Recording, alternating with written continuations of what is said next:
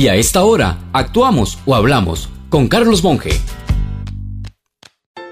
Aprovechemos esta fecha para reflexionar a fondo en lo que significa trabajo y con eso el valor de quien lo ejerce. Algunos resaltarán el importante hecho de que en 1886 350 mil obreros paralizaran 5 mil fábricas de Estados Unidos en protesta por explotación y jornadas de 14 horas diarias. Y de pronto el año electoral resulta bueno para lucirse lanzando consignas. Otros solo pensarán en la fiesta que se puede hacer aprovechando el feriado, así sea con COVID. Pero, ¿cómo lo verá Dios?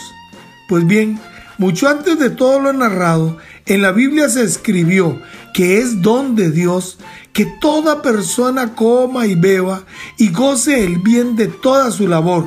Otras Biblias traducen de sus fatigas o de su duro trabajo.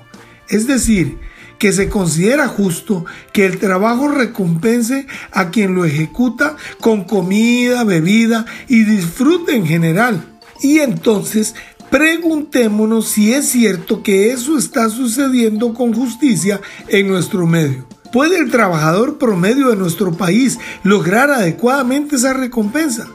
Digo el promedio porque hay algunos que no solo comen y beben, sino que viajan, reciben oportuna atención médica y acumulan privilegios y riquezas, mientras otros ni trabajo logran encontrar.